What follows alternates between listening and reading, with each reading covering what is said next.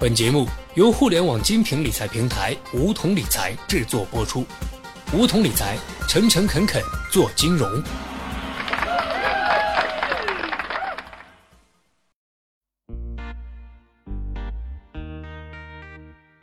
收听梧桐电台，掌握理财要领。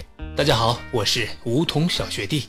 在买房的过程中，很多地方的水很深，比如开发商的猫腻、售楼小姐误导、房屋质量有问题、市政规划发生变化，方方面面都会影响你的房子是否保值、是否住得舒适。在今天的节目中，小学弟就来告诉你开发商不敢告诉你的买房五大黄金原则。第一原则，地段永远是第一位。房子的价格主要取决于地段，户型再差的房子，只要是在好地段就没便宜过。即使是拆迁补助，也一定比地段不好的高得多。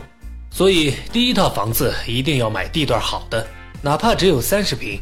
这个房子一定要离学校、医院、商场、写字楼很近，而且关键你一定不会赔钱。就像炒股票一样，你首先保证不赔钱，才能考虑挣钱和养老的事情。第二原则，巧用中介机构。在购买二手房时，只委托一家中介公司的方法是不可取的。多委托几家中介公司，可以得到更多的房源信息。委托的同时，对购买二手房表现出强烈的愿望，这样才能使中介公司对你产生足够的重视。所委托的中介人员会用更快的节奏、更低的价格来促成你与房主的成交。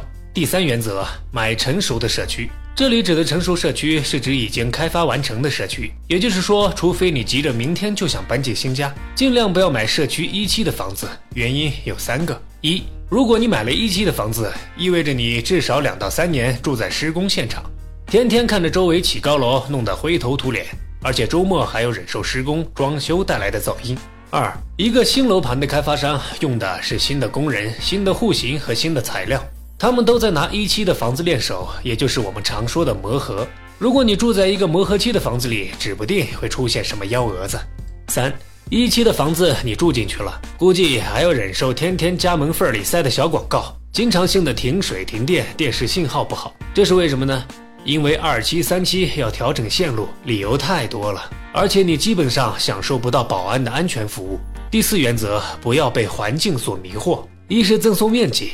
赠送面积听起来很诱人，买一层送一层，送花园。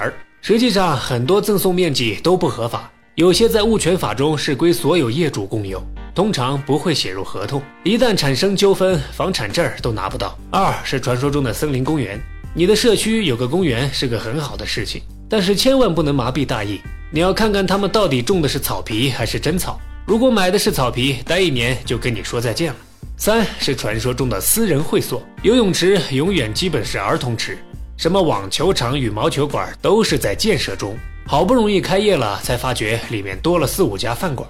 四是传说中的重点学校和医院，开发商不是万能的，他们只有一个目的，就是拿这个当噱头，把房子卖个高价。学校和医院是需要国家批准成立的，开发商没有这个能力批下来。当然，如果你们小区能达到几万户，国家有可能批。但那也是在入住率到达的前提下。即使现在的小区周围有重点学校，也有可能学校不招收你的孩子，因为开发商没有给学校缴纳所谓的赞助费。所以，如果你因为这个买房，最好去学校的教务处弄个清楚。第五原则，路灯原则，买房一定要追着路灯走。这里的路灯是指市政的路灯，有路灯的小区一般不会很偏僻，也就是说，基本在主干道上，即使晚上很晚，路上也会有路人。相对来说安全很多。其次，在主干道旁边，配套一般都很齐全，人气足，房子容易保值。在这里，小学弟还有一些小 tip：第一，高层楼盘的设备层一般都在中间的位置，内层的层高因为设备管道的原因会不同于其他的楼层。二，房屋高度应该从两层楼板中间线的位置算起，也就是说，净高应该减掉五到十公分。三，阳台如果封装，是按照房屋面积计算的。如果不分装，则按照二分之一的面积计入买房面积。四、电梯分高速电梯和一般速度，物业费的价格就会相差很远。五、楼间距不应低于楼主体高度的距离。在北京，太阳中午基本能照到全部的楼体。六、楼层越高，价钱越高，视野好，但是要考虑风也越大，而且噪音也不小。七、买房尽量不要买楼两侧的房子，除非你太喜欢那多出的窗户。不然你可能因为那个窗户和墙每年多付出空调的电费。八、住宅用地产权七十年，是从开发商拿到证件开始计算的。有的开发商捂盘销售，或者可以隐藏年限，极有可能你买的房子时产权年限已经过去五年了。好了，本期节目就到这里。